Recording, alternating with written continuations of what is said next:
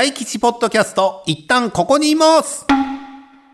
どうも、博多大吉でございます。さあ、ポッドキャスト第30回記念大会でございます。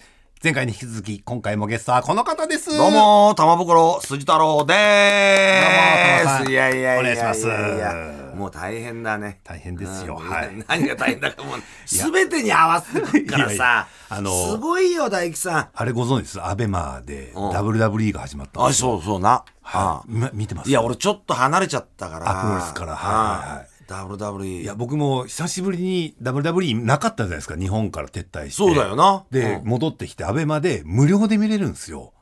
スマックダウンとローは。だからそれを私見てるんですけど、これ、玉さん、これプロレス界変わりますよ。変わる。まあ、そっかい。や、だって、まあ僕がもしプロレスラーならば、ならば。もしくは目指しているのならば、そら WWE に憧れますもん。じゃあさ、はね、あの、ライオンマークのところはどう考えてんだろうね。はい。ライオンマークはまだお客さんがいるじゃないですか。いる？はい。まあ、い入ってます。あの頃よりはいないな。まあ正直僕らが見てた、うん平成昭和のあの頃よりはいない,、うんいないけどまあ戻ってはきてますただ他の団体もう僕が激推ししてる生涯推してるノアとか、例えば 今ね今めちゃくちゃ面白いですよ選手も変わってん面白いですけどやっぱ観客数考えたらすごいよ。ロースマックダウンはねあれ売っちゃったの？あれ。何ですか？UFC。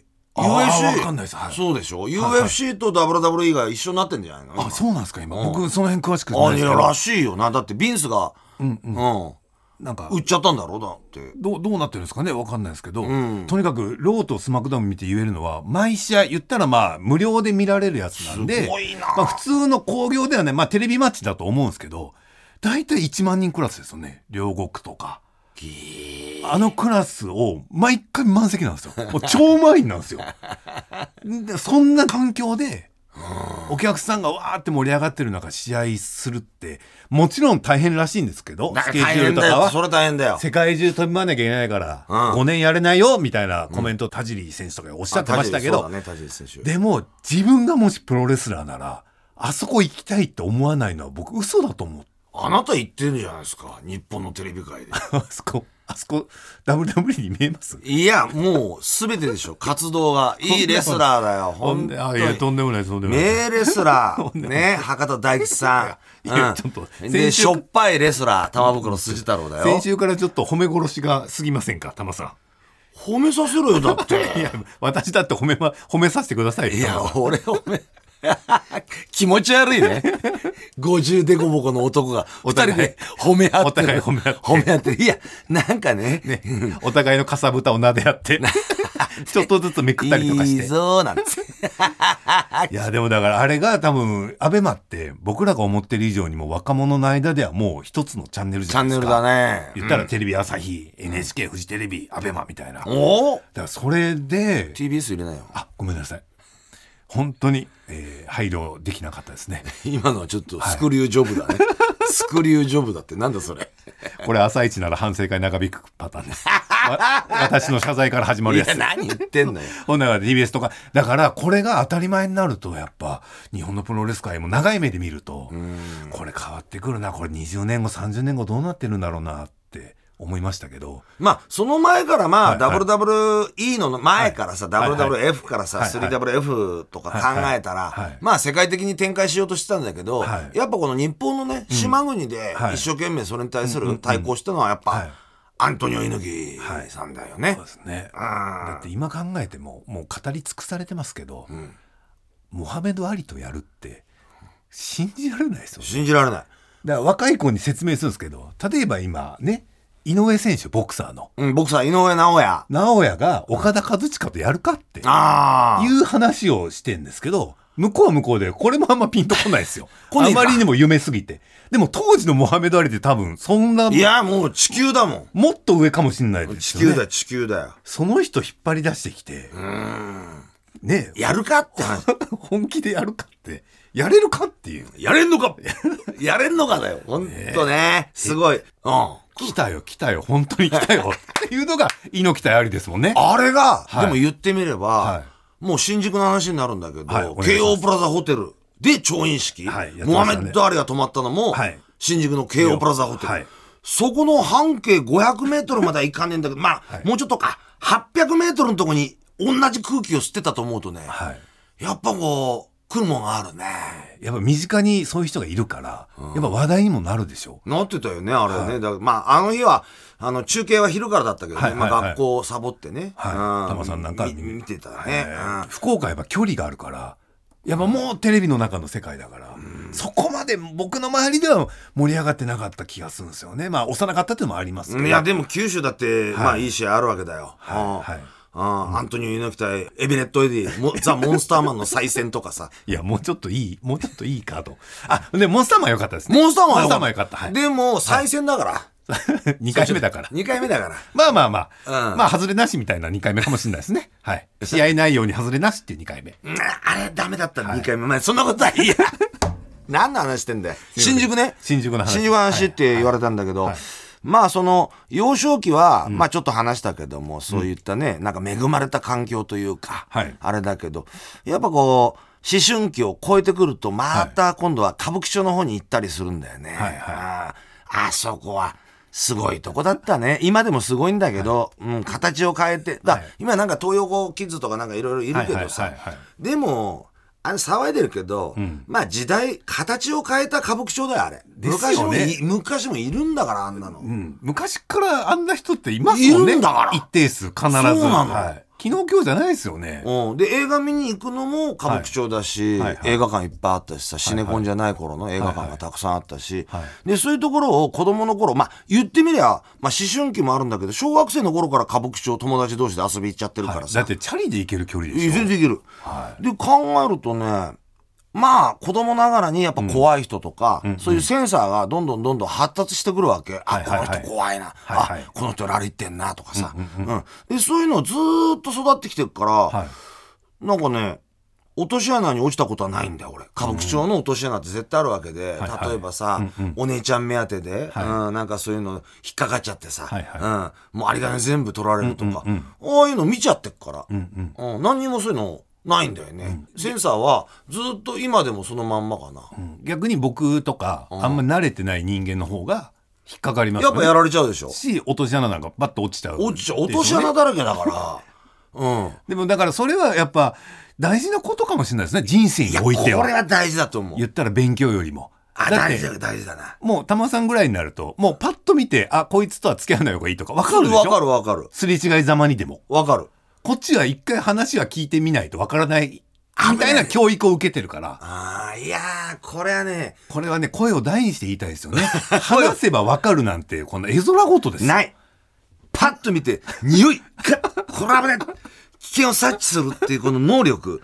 これをねやっぱ、はい。鍛えないとどんどんどんどん退化してっから、そういうそうですよね。センサーっていうのは。それでなんかねネットの情報とかに踊らされてますますますますっていうのはちょっと危惧する面であります言っね。てみりゃね、そう言いながら俺は30年近くはい。人を見抜けないで迷惑被った隣にいたやつがいるんだけどね、そこはちょっと失敗したな、あ何のことをおっしゃってるのかがちょっと私。ーいやー でも人生って大河ドラマじゃないですか。大河ドラマだね。ね。あなんかあえだってね船木と藤田が今ノアで戦ってんすよ。ーこれを考えてみればだな、はい、とんでもなくないですか？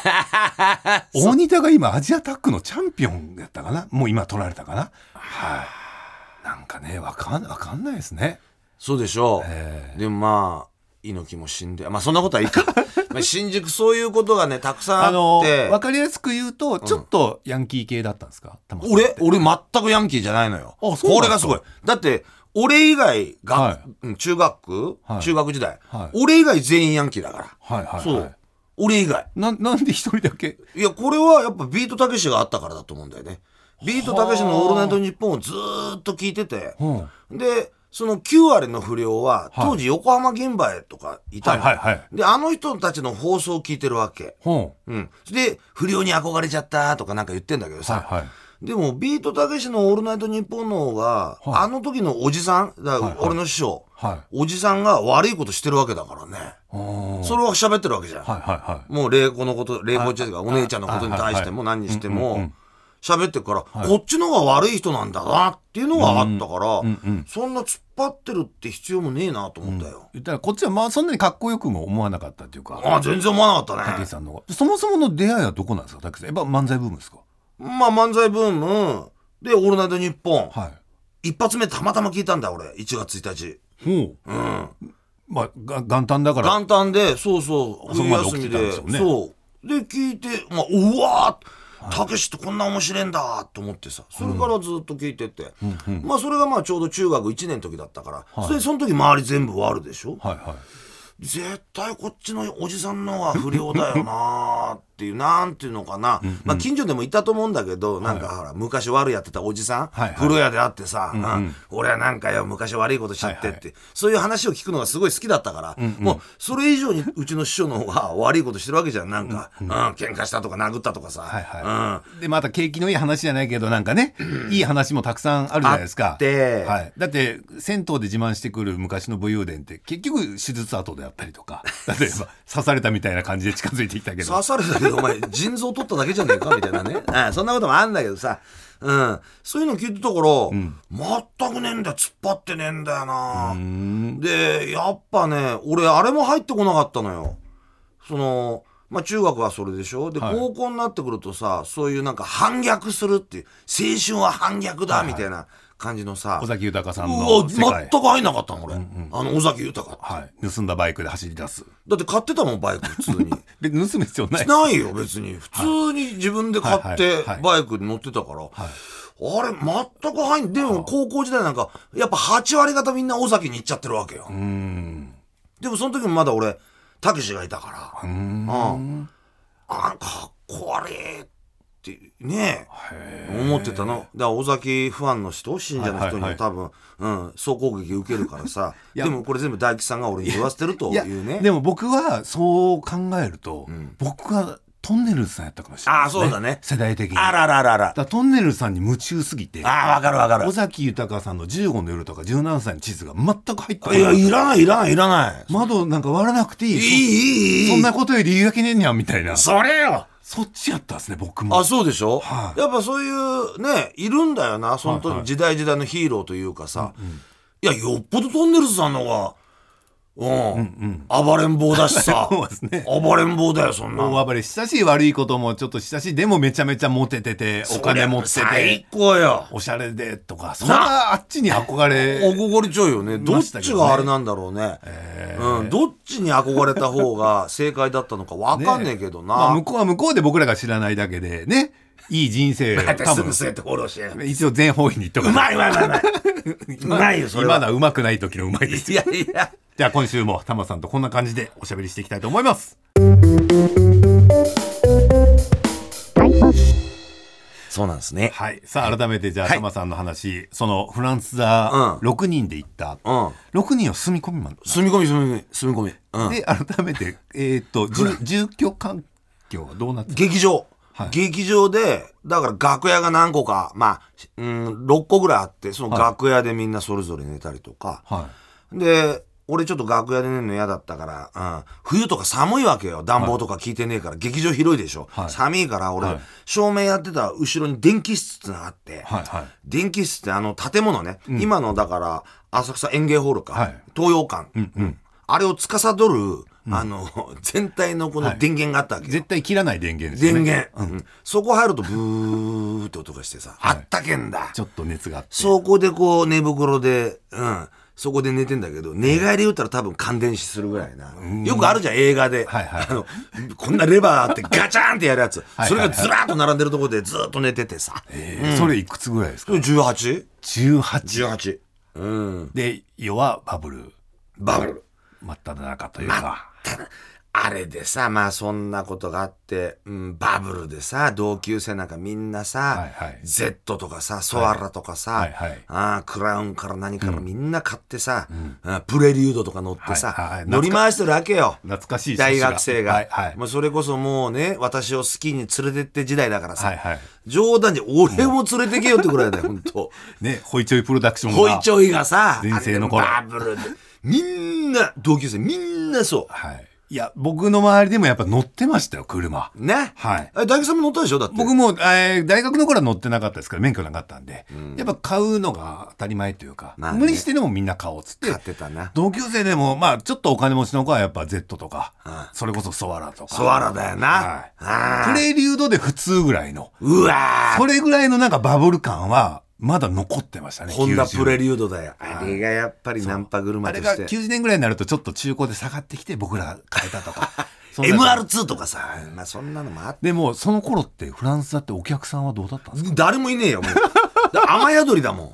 入ってくんのが。誰もいない。誰もいないよ。ほとんどいないよ。雨宿りで入ってきてくるだけ。もう本当に、なんていうのかな。ギリギリの人たちだろうね。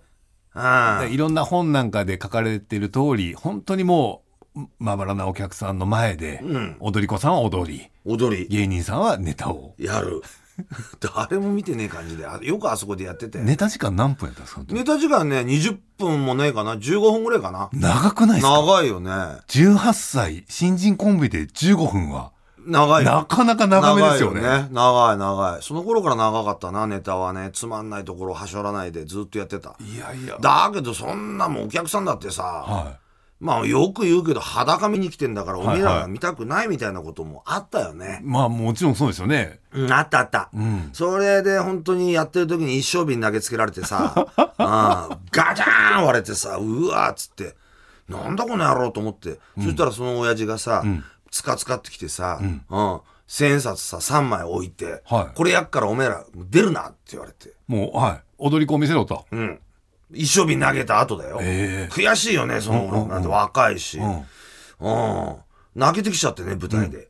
そうしたら、もう一人先輩で、はいうん、元ちょっとこう、ね、違う世界にいた人がいたんですよ。はいはい。でその人が、うんパーッと来て、うんそのおじさんを連れ出して、うんなその後はよくわからないけど その先輩は、その後戻ってきた時に、手血だらけで、お前よ、なんてよ、うんね、客と揉めんなよ、なんつって、手を血だらけにしてたっていう思い出がありますね。ね、なんでしょうね。ミートソースでもこぼしてあったのかしら。かもしれケチャップケチャップだね。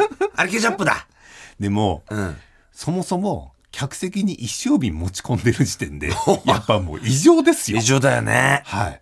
相場は紙コップ。いや、缶ビールで、まあ、えー缶ビールですか、ここっていう感じですよ。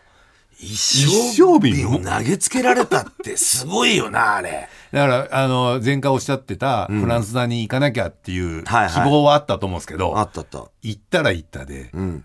いや、ここまで、いや、悔しかったよ、それ。もう泣いちゃってさ、途中舞台で泣いちゃって、でも、うん、相棒はそれ、まあ、コントオチまで持っていこうと進行してるんだけど、まあでもまあ、それもあるんだけど、それも含めてひっくるめて、うん、劇場、うん、ストリップ小屋修行だという気持ちもああるんだ。まだ耐えあ耐えれる感じでした。ある、ある。それあるよね。一日何ステやったんですか？俺たち、3捨てだな。?3! 3。で、俺ほら、照明係で、うん。で、進行全部作ったから、はい踊り子さんの、はいあの、順番とかさ、ええああいうの全部作ったから、時間割全部自分で避けるわけよ。はいはいはいで、やろう、やろう、やろう、やろう、やろう、やろう、つって作ってた。うん。自分たちがやれる時間を、あネタ時間はネタ時間を確確保して、踊り子さんの曲を1枚カットしたりとか、1枚ってとかまたいいね。レコード一枚レコード1枚カット。大概5曲なんだけどね、5枚なんだけどね。えーじゃあもうね、フランス座を司ってましたね。まあまあそういった意味では。それはそうだね、えー。照明係がやっぱ一番、うん、時間を作ってたね、えー。その頃は、お給料は、だからもうほんと1日1000円なんだけどまあ1日1000円ってさ吉本の人たちも全部言うけどさ、ステージ500円とかはいはいはい。300円とか、いやーあのバブルの時代に1000円、はい。劇場業務？朝9時から9時まで劇場やって、うん。その後社長がやってるスナック手伝ってっていうことで考えると、まあ、時給にしたら60円待ってください。スナック手伝ってたんですか？手伝ってたよ。それは別のアルバイトではなく。そこの当時の社長はスナックやってたのよ、はい。ビューホテルの横で、はでそれも修行のうちなんです。なんて言われちゃってさ。客と話すことが大事なんです。なんて言われて。うん。でボトル開けてこいなんつってさ、うん。飲まされてそこで酒覚えちゃったんだよ。い。で、フラフラになって帰って、そう。電気室の横で、横で。乾電子とあ背中合わせで。そこであの急性なんたらになっちゃって、ほうん、ぶっ倒れてさで仲間に楽屋に運ばれたわけ。で冬場で寒い寒いって多分言ってたんだろうね。よだれ垂らしちゃって、急性アルコール中はい毒はいはだから仲間が寒い寒い言ったからあの電気ストーブあるじゃないですか、はいはい。熱線がついてる、はいはい。あれを俺の頭の上に置いてたんだよね、いうんうん。で多分なんか俺こうやって倒しちゃったんだ、はで普通今のそういうものって転倒したら勝手に消えるような装置がついてんだけど、安全装置ついてます。古いやつだから、はいはい。倒れてもさそのままついてて、ええ。うん、で燃えちゃ燃え出しちゃって俺の頭の上でグーッあららはいはいはい、で仲間が戻ってきた時にもう劇場中が煙だらけで。ほう。で俺寝てる、んう。ん。で危ねえっつって本当燃えちゃってっから消火器かけてもらって、はでもうん全然覚えてないんだよ俺。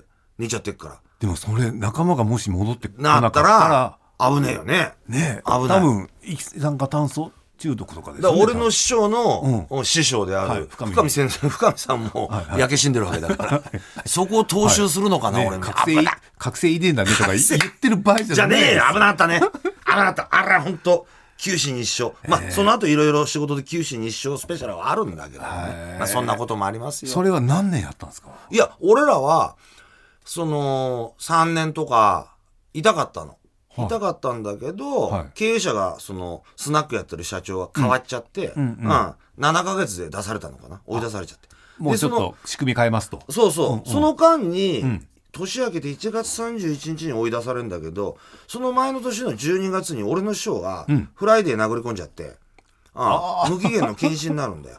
で俺たち、まあ、劇場があればずっと劇場にいられたけど、はいはい。劇場追い出されちゃったわけ年明けで、はいはい。だからもう行く場所ないよね。ね師匠のとこにだって戻戻れない。どこにいるか分かんないんだ。潜伏しちゃってんだから師匠、はいはいはい。いろんなとこに、は 石垣島とか。逃亡者だから、はい。まあそのあたりはね島田洋七師匠の著書にそうそうそう。そう、素晴らく素晴らしいんだ。あれな、はいあれいい話だよ、はい。そうそう。でそこでじゃあっていうことで本格的にまあ劇場でもコントとかやってたけど、うん、じゃあやってみようっつっていろいろ出てったんだ。浅草キッドとして。それはその時はもう軍団さんからとかなんか連絡とかなかったんですか？ないよ。ほとんどないねもう勝手にやんないさい。や勝手にやんなさいだよね。え会社の人がお二人どうするとか？いや会社なんか入ってねえもんあの時。え？入ってないよ。だってその後だもんね。だから太田プロにも入ってねえしただ坊や坊やだよ。フリーっていうかうん。付き人。付き人っていうかね弟子って言われてるけど、はい何もこうハンコもついてねえし、お前はこういう弟子であるなんて書面ももらってねえし、っていう感じかな。この頃たけしさんから連絡はあったんですか？殿は、んあの最初入った日来てくれたんだよ。はあフランスだに、うん、フランスに行けって言われて、ん。うん昔ねその竹市場の楽屋で誰か行くやついるかっつって手挙げた、はい。で6人行った、ん。じゃあ何日行ってこいよっつって行った時に殿はその時行ってくれたの。んフランスさんに、うんうん。来てくれた。かっこよかったんだ、あの浅草に。あ殿がポルシェに乗りつけて、はい。うん。でその時に「おめえら3年ぐらいここにいろ。そしたら芸人の匂いがつくからよ」みたいなことがあったんですけど、はい。それが7ヶ月で終わっちゃうみたいな。で6人ともまあ続けてはいた。途中だって6人のうち3人ぐらい辞めちゃってっからもうその間に。あもう半分になったんですよ。7もう半分ヶ月。うんそうそうそで3人が追い出される。う追い出されそうそうそう。でまあそういう事件もあって。あってそれで博士と、じゃあ何やるかっつってまあ、じゃあコントとか漫才やろうよ。でも今回聞きたかったのがその当時の東京のお笑いシーン、お笑いははやっぱバブルでい、うんうん、となんつうのかなショートコントがあったりとか漫才師がそんないないよね、あの頃は、うんだ今は吉本が劇場とかああそうだ。あれですけど。ないけどあれだラママの渡辺さん、赤信号の渡辺さんがやってる、はい。ラママの新人コント大会ぐらいしかなくて、はでそこに行くんだけど、やっぱりなんか渋谷だし、はい。で俺たち浅草だし はいはうん、で渋谷のナウなナウでヤングな笑いには絶対合わねえと思ってたんだよね。やっぱ他流時代だよねあれ。い、いやだってもうなんていうまあ尺が違うですよまず、だって僕もラママ出してもらったことあるんですけど昔。大体34分で34分だよね。でみんな作るじゃないですか、で若いから。言ったら34分からまず作るんですよみんな、お二人も20分から作っちゃってるから。そうなん。ででまあ行った時にネタ見せがあってうん、でみんな洒落たコントとかやってるわけよ、はいはい。暗転みたいな、はいはいはい。うんなんか、なんか、うん、こじゃれた、うん。あなんかブリッジ的な。あな、なんかうん、ハートカクテル的な、昔で。そういう時代ありまなしたよ。んかさ、はい。そういう時代のコントやってるわけ、そこにやっぱ浅草のこってこてのさ、博士がハゲ面かぶってさ、うん、で俺も上半身裸で黒タイツでさプロレスコントやったわけ、はいはい。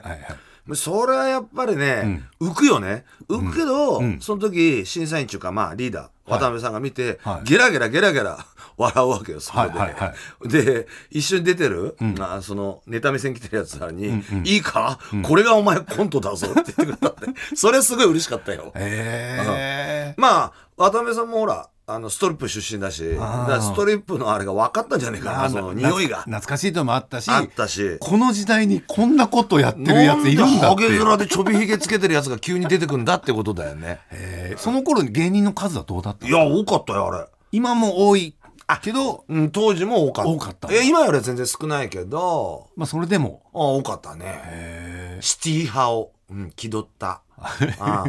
うんどうもこう、うん、ケツが痒くなるような人たちばっかだったな。えーで事務所に入ってる人もいればもうフリーでそうそうそうそう。やってる人も多かったんでしょうねでも、あの時で残ってる人っていねえんじゃねえかな。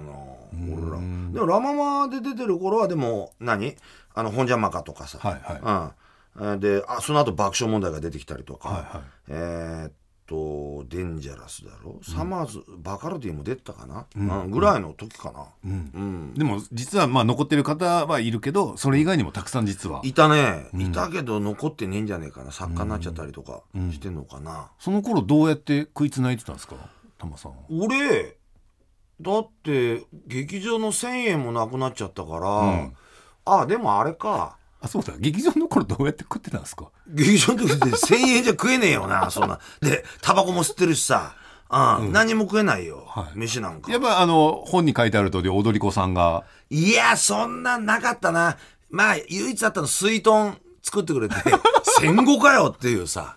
などう闇市かよ俺みたいな。水豚パーティーが。水豚があったりぐらいだよ。でもあとはもう本当にだうまくできててそういった金がねえところで生かさず殺さずで雇ってるその時の社長はい。にこうついていって飯食わせてもらったりとかフランスで。はい。ギリギリ食えるギリギリギリギリギリギリ生かさず。だってあれだもんね吉野家行ったってさ、はい。あ二人で行くんだ仲間と、はい。その時いた仲間と二人で行ってあの時さ牛丼のはい。並つゆだくで頼んで、はい。で一人ライス頼むわけよ、はい。うん、でつゆだくでぐしゃぐしゃになってるところだから、はいはい。それをこう白いライスに半分分けてそれ食べたりとか、へえでおしんこはこう食べるんだけど、うん。係が見てないところでこう 皿を下に隠したりとかね、うん、そんな生活ですよ、ギリギリ。まあまあ後ほどねあの、お会計はもちろんするんですけども。いやそれを、ね、するんですけど、ね、みでもしなかったやつもいたらしいんだよ。で、フランス座終わる時に、その1月31日に辞める時に、はい。やっぱこうね、ん。両親のあれがあってさ、はいはい。うん。謝り行ったんだ、そこの店長に。はいうん、すいませんでした。そう言ったら店長が、そんなん分かってましたよ、っつったんだよね。だって許してくれたんだ、その店長が。あんたの来る時いつも漬物がなくなって分かってましたけど、頑張ってくださいって言ってくれた。ああフランスだの若い子だろってそれはね、嬉しかったねへ。うん、そうそうそう。そんなこともありながら。でも本当あの、食うに困ってたからね。だから、86キロあった体重が3ヶ月で58キロまで落ちちゃってさ。急激なダイエットもうです、ね、大変なライズアップですよ、これ。うん。でもそのフランス座からも追い出されて。追い出されて、それで博士とそうやって、いろんな、まあ、うん、ライブ、こう、荒らしに行ったりとかして、誰かが主催してるライブに出してくれって言いに行くんですか？そうそうそうそうででもなんかインパクト残さなきゃいけないっつってまあそれ大吉さんね、大吉先生、花台を前にして言いたい。まあ、言えないけどもまあ俺らの師匠が、あの漫才ブームがこう来る前に、はい。東京の漫才師って、セントルイスさんがまあ結構走ってたんですよ。はいはい。田園調布に家がです、はいはい。で2ビートはちょっとその後陣入ってたんだけど、で2ビートがぐっとまくる、ね、出来事があって、それが高田馬場の法輪堂っていう本屋さんで、はい。えーマラソンデスマッチっていう漫才、はいはいはい。2時間漫才やったって、はい。でそれが俺たちもファンだから知ってたから、じゃあキッドでも俺たちでも2時間漫才やろうぜっつって、はいはい。うん、誰も会社もついてないよ、ん。うん。フリーで。フリーで、フリーで,、うん、でう師匠も離れちゃってるしさ、うん。なんか二人っきりで会場借りるとこから始まるそうそうそう、それとああと各社新聞社にはい。こうファックス打ったりとかさ、はうん、自分たちでやったよそれ。新聞社とかマスコミ対策とか、うん、いでどこでやったんですか？それを渋谷の109でやったの。へえ、2時間。はい、うんそしたらたまたまそのファックス打ってたところの新聞社が一社来てくれてスポーツ新聞が、はで芸能面で一面でやってくれたわけ。たけしの弟子漫才師デビューみたいな。へえであれはねまあ博士もやっぱすごかったねそういった部分で、やっぱ打っていかなきゃダメだっつって、はいはい、ただイベントやるだけじゃなくてちなゃんとマスコミにもリリースしてっていう。そうたけし軍団の下にいたってダメだっつって、うん。いいかっつって。ドリフターズのなあのメンバーの下に何人ね、付き人が死んでると思うっつって。獅子類類の上にドリフターズがいるんだぞなんて話、あ博士にオルグされちゃってさ、うんで俺も「あそうっすね。たけし軍団の、うん、下でもう獅子類類になるの嫌ですもんね」なんて話をこう、うんオルグされてしっかり洗脳されてそういう2時間漫才やった。りさ、いやでもでもおっしゃる通りおっしゃる通りだと思いますおっしゃる通りだよね、はい。そこはすごいよ。でもちゃんと会場も109っていうあたりも、なんかキャッチーですよね、そうだね。どこどこ公民館とかじゃないあたりも。くやったねあれ。でも109借りるだけでも結構、うん。でペイできたんだよ。ね。ペイできたと思うあれ。だからすごい戦略家ですね。そのこのエピソードだけこの切り取るとまあね。なんかすごく考えてらっしゃるなと思いましたけど、なんかの本で読んだそのダチョウ倶楽部さんがん。いらっしゃったショーパブにあれね乱入したっていう、六本木のねバナナパワーっていうところがあってそれショーパブなんですよ、はい、だから当時はそういうショーパブとかも大きな劇場的な数少ないそうだね。はい。でそこでえっとダチョウさん出てて、だからまだ南部虎田さんがいた頃の、はい。うん四人体制の頃。4人体制の頃のね、はい。はい。トロイカ体制じゃなくてまあ そう、うん、のダチョウ倶楽部がいたり B21 がいたりとか、はいはい。でそこにやっぱこうアピールしなきゃいけねえっつって、うん。客として入ってってさ、うん、ほんでなんかこうねダチョウさんがコント終わった後、はい。うん、なんかこうお客さんと女のお客さんがいっぱいいて最後パイを投げるんだよ。あの面白い面白くないで、うん、パイを売っててあのケーキのパイあるじゃん、はいはいはい。あれ売っててつまんない芸人にそのおお客さんがパイを投げるっていう。うわバブルですね。そうだよね。やってること。ああえー。それでまあ面白くても投げて投げたりとかそれで笑い取ったりしてんだけど、うんでそのパイを投げる瞬間ちょっとこうコントが終わって巣になってるわけじゃんステージで、はいはいはい。うんこれからみたいな。パイの説明とかそう。そこでその時に手挙げて「ちょっと待て」っつって、はい。うん。コントやらせろ俺たちに」っつって。でコントやって。本当本当ねお二人ねプロレスの見過ぎなんでいやすよ多分な。多分大仁田出てねえけどその頃は。でもそこでやってさ、もう滑りまくってさでもやらせてもらったのもすごいですよね。でも出してくれっつったんだその後。俺たちも、うんうんバナナパワーバーパワーに、うん何日か契約で出してくれって言って。それでなんか当時のテレビやってた B21 をがまだバーンって行く前なんですよ。はい。だけどそこで B21 はあの3人のコントを磨いてる時代だよね、うんうんうん。うん。でそこにいた雑記の作家の人にやっぱその後面接されて、、はいいかってで B21 面白かったの。すっげえ面白かったの、うんうん客で見てても、面白いなこの3人組まあスピード感めっちゃありましたもんね。あったよね。うん。うん、で放送そこにいた放送作家雑記の作家の人に今俺たちはあ B21 スペシャルを、うん。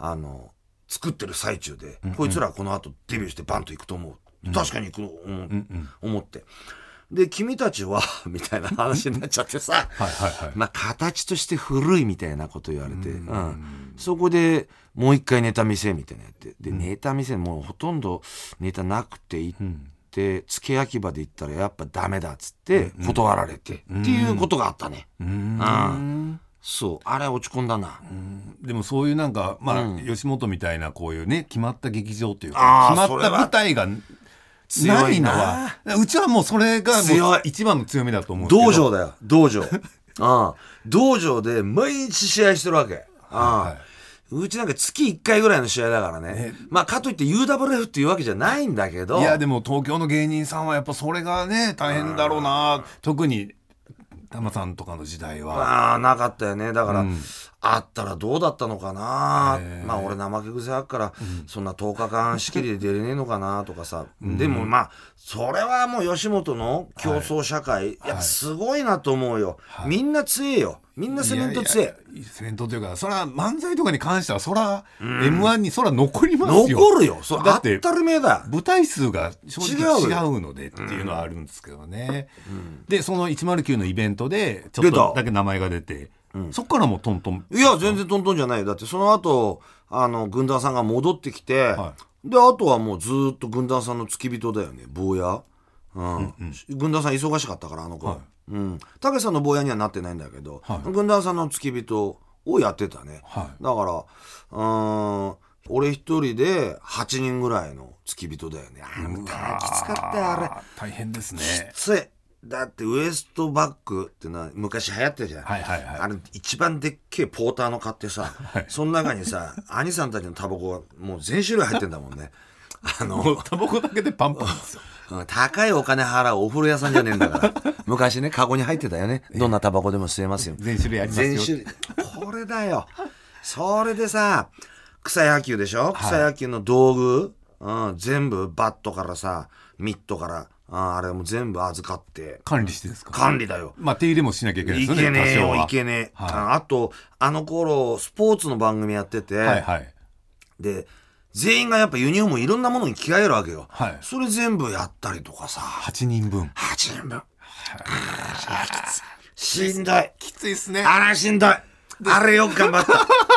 一回ね光を浴びたにもかかわらず。そうですよね、うん、ででもその間を縫ってこうやっぱラ・ママとかそういうコント大会とかいろいろ出てたのよ、へえだけどやっぱきついんだよやってんの。だけどある時ある兄さんから「お前らなんかなそんなことやらないっていいんだよ。俺たちの一生坊ややればいいんだよ」なんて言われて。はい。で俺と相棒あの切れちゃってさ「ああもうダメだ」っつって、うん。ん。もうこの世界やめよう」でまた二人で、うん。ストリップ小屋を回ろう。ここやめて。そしたら毎日舞台立てるからっつって、うんで師匠のとこに、ん。あのお伺いを立てるというか、はいはい。その気持ちを伝えに行くわけよ。であの頃そうしちょうど正月かな師匠がハワイから帰ってくる時があって、でその時うちの師匠の運転手やってたやつが、うん。俺たちの仲間だったから、うん。その情報を聞いて、うん。ハワイから帰ってくる、うん。師匠をマンションの前で待ってて「おいどうしたお前ら」なんつって「うん。上がれよ」っつってそこで土下座して「すいませんけど、この組織ちょっと抜けさせてください」みたいな。うんで 漫才やりたいんでなんか坊や付き人やら、うんやるのもちょっと辛くて、はいはい。って言ったら「分かった」っつって「うん。分かった。じゃあいいよ。お前ら漫才だけやれ」っつってくれたんだよねその時。でその明けの週があって週が明けてその日明けて、木曜日あの頃ってうちの師匠って軍団って全部木曜日に集まって「はいオールナイトニッポン」の前に集まって、はうちの師匠があの給料全部さ手渡しするわけ。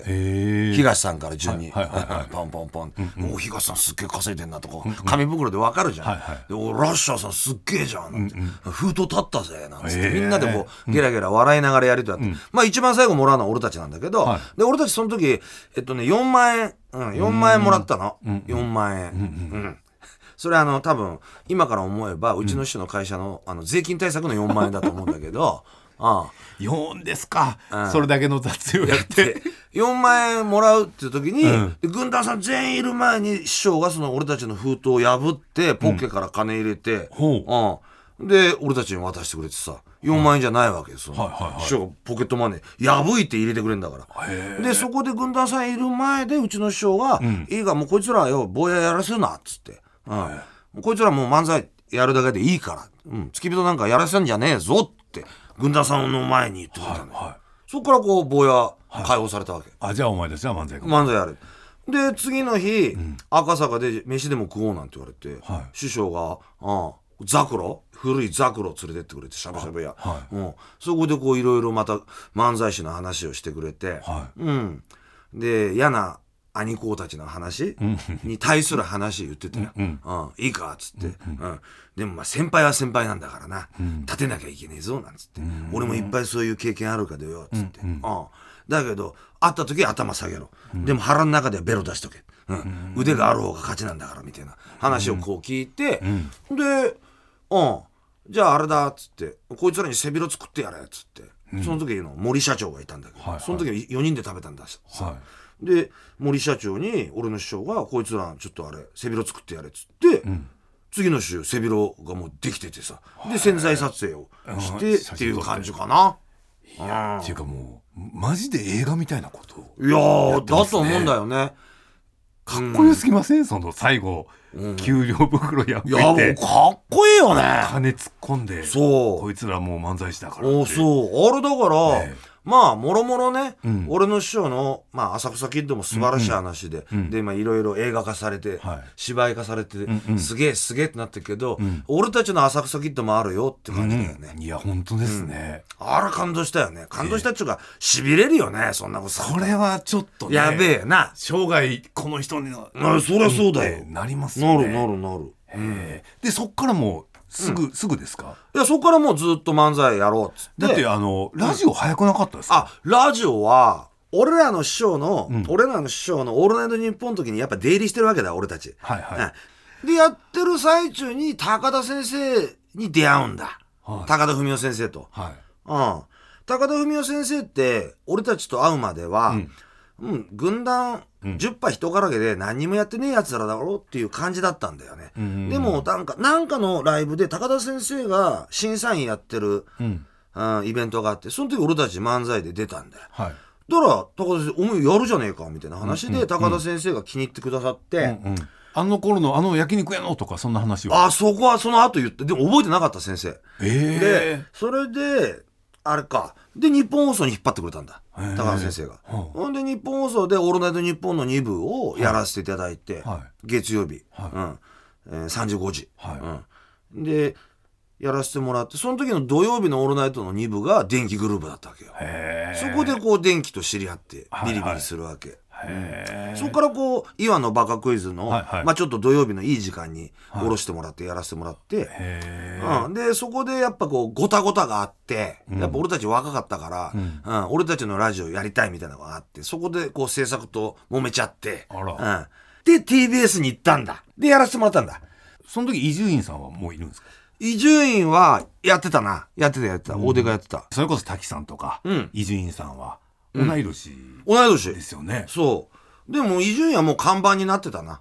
あもう看板になってたよ。大デカとかもうやるようになってたし、でも伊集院は伊集院光の、まあ始めた頃、なんかね俺たち自発的にどこだあれ？中野の端っこの方でライブやってたの、うん。うんそこに伊集院見に来てたな、そこは俺初めて会った時かな伊集院とあいやそうなんですか。うん。で伊集院はだからあのオペラオペラをやってるやりだした頃だよ、うん、その頃伊集院は見に来てて。うん。うん。それ浅草キッドっていう漫才師がいるらしいぞっていうのがアンテナ引っかかあっってたのかな。見に来たんですよね。じゃないと打ち上げで飲んだような記憶はあるよ。でももちろんそれは、うん、楽太郎師匠のお弟子さんだっていうのもちゃんと紹介してもらって自己紹介あったと思うなあの時。うん。だからこの世代がね今もなんかこうお付き合いあるじゃないですか。で滝さんともなんかやってるでしょ？カラオケ。やってるやってるやってる。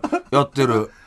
なんか不思議な縁だねあれね。なんねなんか本当不思議ですよね。不思議だね。例えばダウンタウンさんってまあ名優は雲南さんとかいう世代じゃないですか、なんかキットンさんねタマさんとかって本当ね電気グルーヴさんとか伊集院さんとかなんだろう漫才師の仲間っていうよりも同世代の面白いやつがグッて集まってる感じありますね。なのかうん。ね、だボーダレスですよね。ボーダレスっていうか、やっぱ嫌われたんだろうね。お笑い界で。その同世代のお笑い界の連中には嫌われてたと思うよ。だって、うん。なんならさ手出すぞってぐらいの勢いで言ってたからさまあ負けちゃなんねえっていうね。負けちゃなんねえっていうのがあったんだよあれ。わあ青すぎるよ。ほんと恥ずかしい。いやでもね昔話ではなく、今は多分そういうのを内に秘める時代じゃないですか、売れ絶対売れるぞとか、こいつには負けないぞっていうのは言わずに 例えば m 1という分かりやすいのがあるから、あそこに今の若い子ってかけてると思うんですけど当時はだって自分から動いて自分から目立たないとどうにもならない時代でしょ？いやし人さんのか頃って。いやまあ、それもね踏まえて、ん。それでもちゃんと、ん。チャンピオンシップ取るっていうとこがやっぱ、うん他に何も言わせねえぞってことじゃん。強いよ。我々もうザマザ漫才ですから。いやいや強いよ。いやいやいや。それは強い。うん。あのさあやっぱ増田岡田が撮った時も見てたけどさやっぱもうあれうんすげえなと思ったもんな。でほらあの増田はほらプロレスファンだからさ、はいはい。うん、なんかこう田村清的な？あれ田村清だな。ヘンゾに勝った時の田村清だなみたいなね、はい小型の持ってね リングに向かってきた時の。もうプロレス男子よぜもう。めんどくせえから。いやーでも本当ね貴重なお話なんですよ。もちろんね本人でもたくさん書いてくああまあねださってますけど、売ってるけやっどねぱこうやってね直に会話として聞くと、やっぱこう熱量も全く違うし。しかもシラフで喋ってっからねこれ。ああ。いいじゃんこういうのってやっぱ飲みながら喋りがちですもんね。そうそうそうそう、はい。嫌だね。それもいやそれもね。楽しいんですけど、うん。やっぱ記憶も曖昧になったりとかするんで。いや本当持っちゃうしね話ね。でもね、本当あの、陳腐な表現になるんで言わなかったですけど、本当たけしさんのあの、給料袋を破ったくだり、うん鳥肌立ってました、私。わいやー、やっぱすごい世界というか、あねえ。うん。あらしびれてだって本当にうんやめるっつったんだからね、はい。うん、この世界やめるっつって。それを引き止める、ね、言葉で引き止めるというかな。んか行動で引き止めて文句言わせないってのはすごいなと思いますね。ね。不思議なもんですね、い、やそれはね大吉さんね、はいもう回ってねえとこでね、はい。それ以降の話なんかね、はい。い、くらでもね喋りたい話あるわけよ。俺は、はい。聞いてくれよと。聞きます聞きちょっ。と聞いてくれよと。俺よっつってさいろいろね、はい。この45年。はい。いやよく生きてるぜ 俺って。褒めてほしいよ、誰も褒めてくれない玉さんご安心ください。このポッドキャスト10年やるつもりで。よしよし、いつでも、いつでも。もう。いや、でも本当。あたまにはでも本当こうやって白くで喋るのも面白いですね。最初は、先週なんかちょっとね、僕は照れたりとかもーいや俺も照れれちゃうよそんなの。だってうん内鍵閉めたらさ、部屋暗くしたらだよここ、はい。うん、なんか変なこと起きそうだもん俺と大吉さんで 何かね、何かな。何かしらが何か発展しそうな。うん、発展しそうなグローブバックマウンテンみたいなね、形になりそうだからさ。うん、これぐらいの距離感でいいんじゃねえか。いや空いてんだよ、俺だって、大吉さんには。空いてるけどさ、もう会えない。で、たまに会うのがいいんだな、これ。いやいや。あ、たまに会うのがやっぱ僕もでも本当マジでたまにちょいちょいスナックたまちゃん覗いてるんですよ。割と満席でとか、はい。で、たまさんいらっしゃるけど、なんかお客さんの相手もしなきゃいけないから、忙しいんだからいやいやいいよそこまで気使うなよ、あもうだなた。から本当思い切って言いますけど、僕今日この後飲みに行く気満々で来ましたよ。そしたら、タマさん車で来ますからって言わだれて、だ、さばける。チェって言われる。置いとけばいいんだよ。とんでもない。はい、ということでね、あの、引き続き、おポッドキャストやってますしお、縁側の方も、頑張りますあいろいろね、うんあると思いますけども、時間が変わって、あの、ほら、先週言ってたでしょ？えの飲み屋が恋しくなるとか。だからちょうどいいのよ。はいはいそわそわしだすところが、はいはいそっから面白くなってくそうるから俺。も言わずに、あと、相変わらず、富山さんは富山さんなんで、強えんだ。よろしくお伝えください。富山さんもポッドキャスト待ってますんで、はいおよろしくお伝えくれれば幸いでございます。はいということで、ここまでのお相手は博多大吉と、玉袋筋太郎でした。ありがとうございました。おいしょ。毎週月曜から木曜朝8時30分からお送りしている「パンサー向井のフラット」毎日を彩るパートナーの皆さんはこちら。月曜パートナーの滝沢カレンです。火曜パートナーのココリコ田中直樹です。水曜パートナーの三田寛子です。そして木曜日は？横澤夏子です。ヤーレンズのデイ淳之介です。奈良原まさきです。横澤夏子ちゃんとヤーレンズが各週で登場。今日も一日頑張ろうのきっかけは「パンサー向井のフラット」で